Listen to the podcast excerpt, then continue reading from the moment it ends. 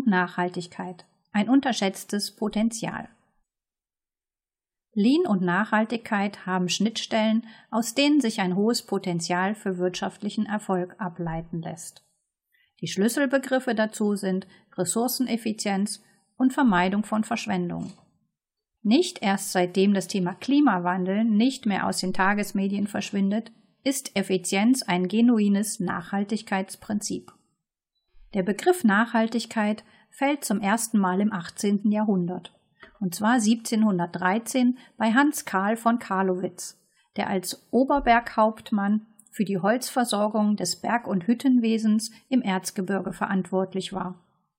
Laut von Karlowitz durfte immer nur so viel Holz geschlagen werden, wie durch planmäßige Aufforstung wieder nachwachsen konnte.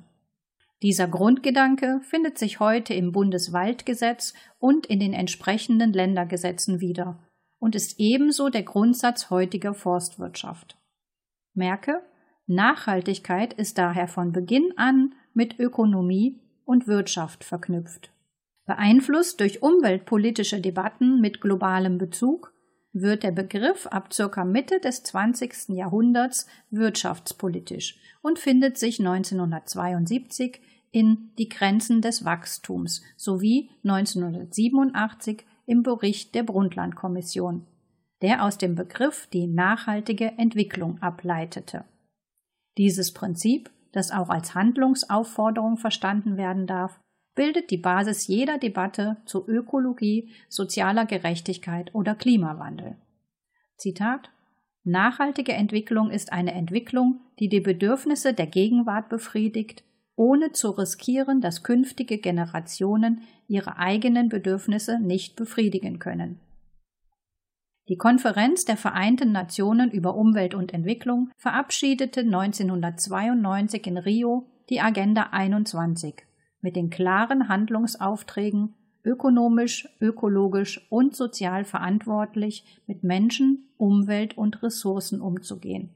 Das heißt, eine dauerhafte Versorgung mit benötigten Ressourcen sowie die Befriedigung aller Bedürfnisse zu gewährleisten. Am häufigsten wurde in der Vergangenheit das Drei-Säulen-Modell der Nachhaltigkeit verwendet, das Ökonomie, Ökologie und Soziales als gleichberechtigte Säulen nebeneinander stellt und alle drei dem Ziel der Nachhaltigkeit unterordnet. Das Drei-Säulen-Modell hat Ähnlichkeit mit dem Triple Bottom Line Ansatz aus der englischen Finanzwelt, der das CSR-Konzept Corporate Social Responsibility für Unternehmen bezeichnet. Das Drei-Säulen-Modell gilt jedoch nicht mehr als zeitgemäß Seit einigen Jahren hat man sich auf das integrative Nachhaltigkeitsmodell verständigt, welches die drei Bereiche Ökonomie, Ökologie und Soziales explizit als Handlungsfelder begreift, die je Wechselwirkungen mit den anderen Feldern haben. Aktuell vergeht fast kein Tag, an dem die Medien nicht über den Klimawandel in irgendeiner Form berichten.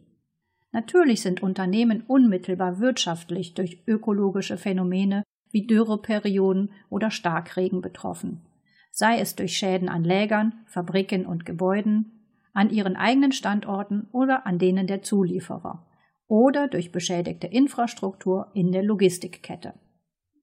Unternehmen geraten jedoch auch zunehmend in Zugzwang, da CO2-Emissionen, Recyclingquoten, Produktlebenszyklen und transparente Lieferketten verstärkt vom Finanz- und Versicherungssektor adressiert werden und als Risikofaktoren identifiziert werden können. Im Februar 2019 formulierte die BaFin, Bundesanstalt für Finanzdienstleistungsaufsicht, wir unterstützen das Ziel, die EU und den Finanzplatz Deutschland zum Global Sustainable Finance Champion zu machen und nennt Nachhaltigkeit als Auftrag und Herausforderung für die Kredit- und Versicherungswirtschaft. Übersetzt kann dies bedeuten, dass Unternehmen, die zum Zeitpunkt X weder Umweltmanagementsysteme nutzen, noch in irgendeiner Weise Nachhaltigkeit in Kerngeschäft und Unternehmensstrategie einfließen lassen, schlichtweg den kürzeren bei einer Kreditvergabe ziehen oder bei Versicherungen höher eingestuft werden, weil Beiträge künftig an Nachhaltigkeitsrisiken geknüpft werden.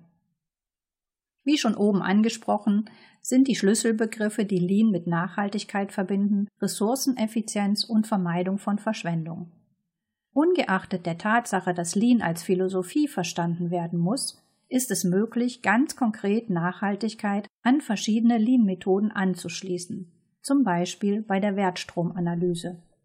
Die Wertstromanalyse ist bereits darauf angelegt, Wertströme und damit den Ressourcenverbrauch sichtbar zu machen. Nach der Analyse können auf Basis der verschiedenen Verschwendungsarten Maßnahmen zur Vermeidung der Verschwendung initiiert werden. Ergänzt man bei der Wertstromanalyse das Thema Energieverbrauch, kann dies mit der Energiewertstrommethode, die vom Fraunhofer Institut für Produktionstechnik und Automatisierung entwickelt wurde, messbar gemacht werden. Zusätzlich prüft man, ob der Energieversorger gewechselt oder beim bestehenden Versorger auf Strom aus erneuerbaren Energien umgestellt werden kann. Weitere Stellschrauben liegen in der Verbesserung der Effektivität von Maschinen und Anlagen, ebenso wie im effizienten Einkauf und Einsatz von Material. Der Betrieb von Anlagen und Maschinen hat durch den Verbrauch von Energie, Wasser, Hilfs- und Betriebsstoffen direkten Einfluss auf die Umweltbilanz eines Unternehmens. Prozessverbesserungen bei Materialeinsatz können zur Vermeidung von Materialverschwendung und somit ebenfalls positiv zur Umweltbilanz beitragen. Man sollte annehmen, dass die Reduzierung der Materialkosten bereits einen hohen Stellenwert in Unternehmen hat. Allerdings beschränkt sich dies häufig auf reine Einkaufssparziele. Das heißt, man handelt nicht vorausschauend, sondern nur reaktiv. Materialeffizienz sollte idealerweise bereits in der Produktentwicklungsphase integriert sein. In dieser strategisch wichtigen Phase ist es weiterhin möglich, sich Gedanken in Richtung Zirkulärwirtschaft, Circular Economy zu machen, die ein noch umfassenderes Feld zum Thema Nachhaltigkeit eröffnet. Dass Nachhaltigkeit kein Selbstläufer ist, dürfte klar sein. Und dass es daher einer sinnvollen und wirtschaftlich klugen Strategie bedarf auch. Demnach kann Nachhaltigkeit als Strategiethema Eingang in Lean Management und Lean Leadership finden. Hier bietet sich an, sich an den CSR-Kontext anzulehnen, der im Bereich CSR Governance Anschlussmöglichkeiten bietet. Wer berichtspflichtig ist, findet im Rahmen der Global Reporting Initiative eine Vielzahl an Indikatoren und Berichtsbausteinen. In Baden-Württemberg besteht die Möglichkeit, die WIN-Charta des Landesumweltministeriums zu zeichnen. Die WIN-Charta umfasst zwölf Leitsätze, darunter Ressourceneffizienz und macht kleine und mittlere Unternehmen aus diversen Bereichen sichtbar, die sich ökonomischer, ökologischer und sozialer Verantwortung verpflichtet sehen. Die Digitalisierung macht vor nichts Halt, auch nicht vor der Produktion der Zukunft. Seit 2017 arbeiten drei Fraunhofer Institute am Projekt Ultra-Effizienzfabrik verlustfrei produzieren in lebenswerter Umgebung, welches vom Umweltministerium Baden-Württemberg gefördert wird. Das Projekt strebt eine optimal gestaltete Fabrik an, von der keine Umweltbelastungen ausgehen und in der die eingesetzten Ressourcen verlustfrei verarbeitet werden. Dadurch kann die Ultraeffizienzfabrik auch in urbanen Räumen produzieren, ohne negative Einflüsse auf deren Umgebung auszuüben.